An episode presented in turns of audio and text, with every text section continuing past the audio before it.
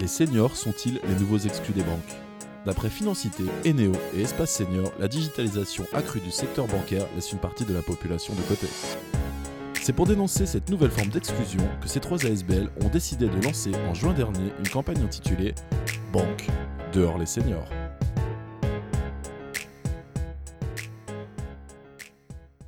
J'ai perdu le contact, deuxième épisode de cette série de podcasts où nous allons aujourd'hui parler de la disparition des agences bancaires et de ses conséquences. Pour en parler, nous sommes avec Philippe Samek, permanent syndical à la Centrale nationale des employés. Bonjour Philippe. Bonjour. Et nous sommes également avec Rita, une pensionnée de 75 ans et cliente de BNP Paribas. Bonjour Rita. Bonjour. Alors je vais d'abord me tourner vers Philippe. Est-ce que vous pouvez, avec votre point de vue, nous expliquer un petit peu les conséquences de cette fracture numérique au niveau des services bancaires? Mais déjà, de, par ma position, je vais vous donner deux réponses. La, fracture numérique, elle a au moins deux visages. Il y a euh, celle qui touche les, les clientèles des banques, puisqu'on demande de plus en plus aux clients de faire le travail eux-mêmes, soit de la maison, soit d'un appareil à disposition dans une agence. Mais donc ça nécessite une compétence particulière que tout le monde n'a pas. Et, euh, probablement qu'on peut coupler ça avec euh, un problème générationnel, puisque ce sont les plus anciens d'entre nous qui ont le plus de difficultés à se constituer cette compétence technologique. Et le deuxième niveau, c'est la fracture numérique interne, celle qui concerne l'emploi, puisqu'on sait que les métiers changent de façon euh, radicale, que les travailleurs sont de plus en plus occupés à faire de la vente euh, plutôt que du service clientèle, et ils le font souvent à partir de logiciels, en utilisant des, techniques qui, les un peu les, cervelles parfois. Et en tout cas, parmi les travailleurs du secteur, euh, ce sont aussi les plus anciens qui ont le plus de difficultés à s'adapter et qui le payent lourdement par la perte de leur emploi souvent lors des restructurations dans le secteur un chiffre indicatif. Il y avait 80 000 employés dans le secteur banque avant la crise de 2018. Il en reste à peine 50 000 aujourd'hui.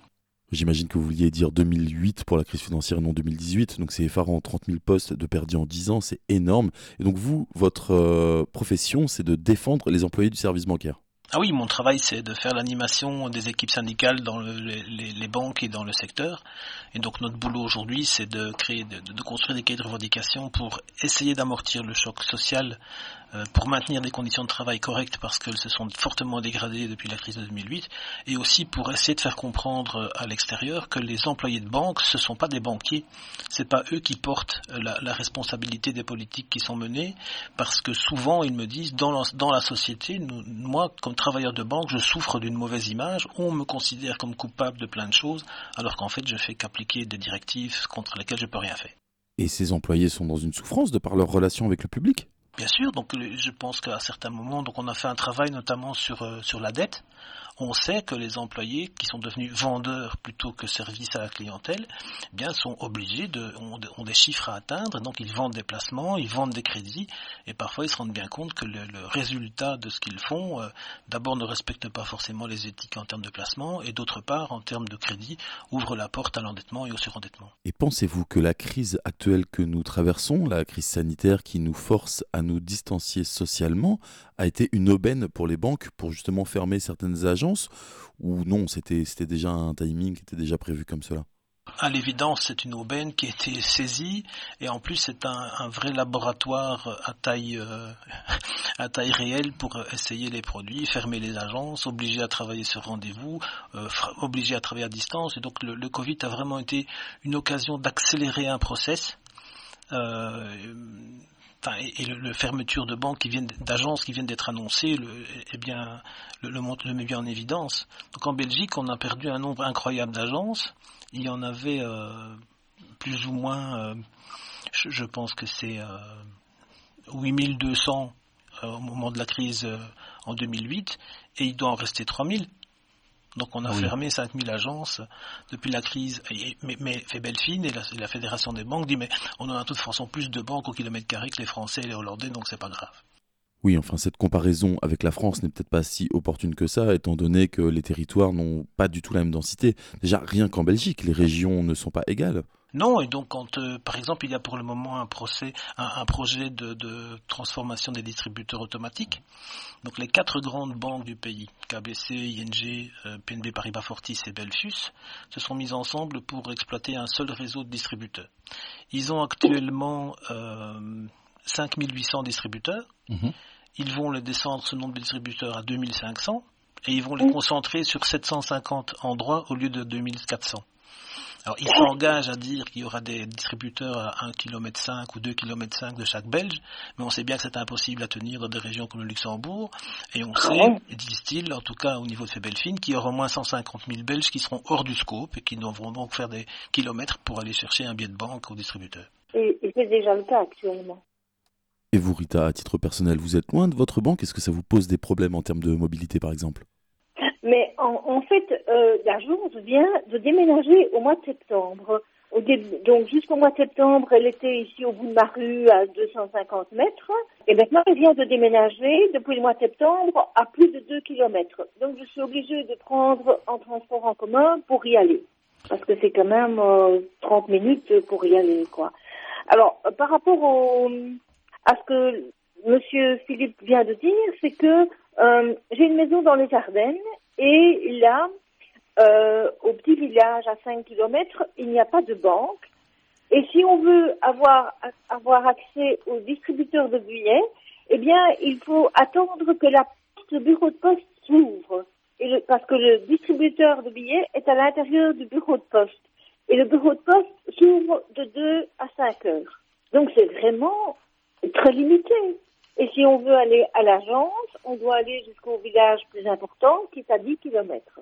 Et j'imagine qu'en plus de devoir aller plus loin, il y a encore une autre difficulté maintenant, c'est de devoir prendre rendez-vous pour euh, pouvoir avoir un conseiller. Oui, de toute façon, il faut toujours prendre un rendez-vous, même à l'agence qui est ici à Bruxelles, au Boulevard, euh, qui était, il fallait toujours prendre un rendez-vous, euh, que l'on ne peut faire que par mail. Donc il faut envoyer, euh, il faut aller sur le site et puis regarder sur le site euh, et demander un rendez-vous. Et on a une réponse, pas nécessairement le jour même, parfois deux, trois jours après. Mais ça m'a aussi impacté dans le sens que euh, moi j'aime bien avoir mes relevés de compte sur papier. Or, euh, jusqu'à enfin, non, un an à peu près, il y avait moyen de les imprimer à l'agence. Mais tout ce service-là a tout à fait disparu. Hein partout, on ne sait plus imprimer ces, extraits de compte. Donc on est obligé soit de se les faire envoyer, donc c'est un surcoût, soit euh, aller sur le site et puis voir euh, ce qu'il reste dans son compte. Quoi.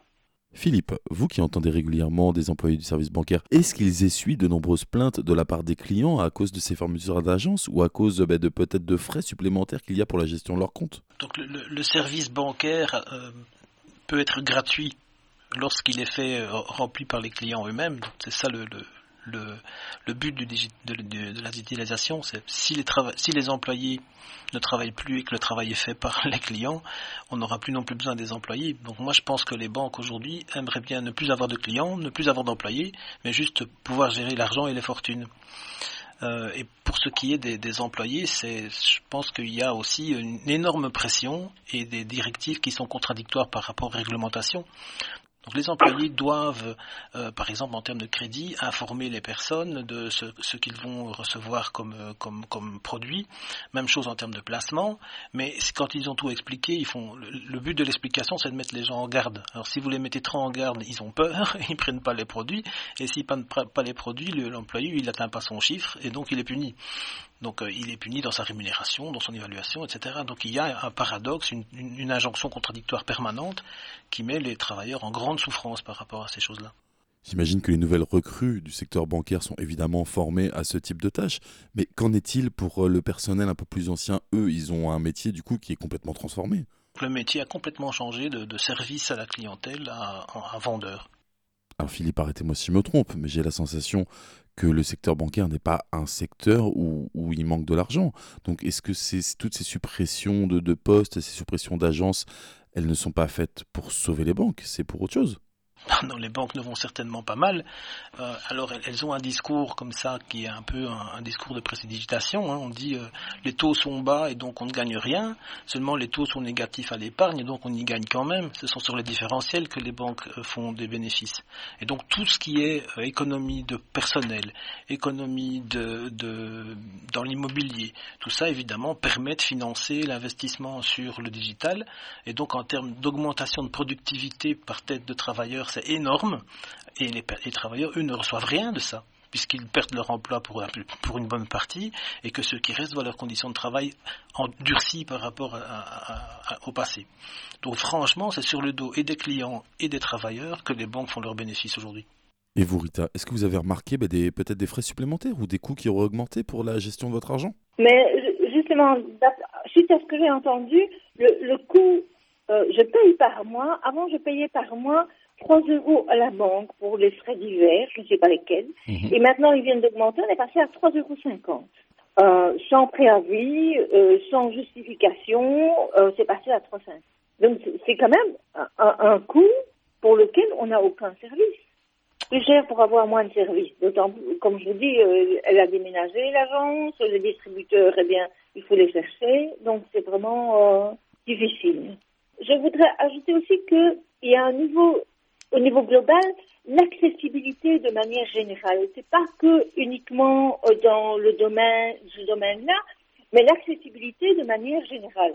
Vous avez bien entendu comme moi qu'on va fermer des guichets dans les gares. C'est quand même problématique. Donc, mais il n'y a pas que la digitalisation, il y a l'accessibilité de manière générale. Euh, dans les transports en commun, euh, je vous ai dit mon âge, eh bien, quand il faut, pour quelqu'un comme moi, descendre un escalier est plus difficile que monter un escalier. Or, regardez dans les stations de métro, pour descendre, eh bien, euh, il n'y a pas toujours, ou bien il faut aller un peu beaucoup plus loin, euh, d'escalators qui permettent de descendre. C'est vraiment, je dirais que l'accessibilité de manière générale est vraiment diminuée. J'écoute ce que Madame dit et puis clairement, plus globalement, on vit dans une société. C'est pas seulement les banques et le secteur financier. Comme Madame le dit, beaucoup de secteurs deviennent de plus en plus euh, difficiles à joindre et deviennent inaccessibles. Et je pense que le digital, il est aujourd'hui utilisé. Il pourrait être utilisé à beaucoup d'autres choses pour faciliter les contacts, améliorer le fonctionnement social. Mais aujourd'hui, il est dans les mains de gens qui l'utilisent pour renforcer deux choses. C'est la marchandisation du monde et sa déshumanisation que ce soit celle des services ou du travail.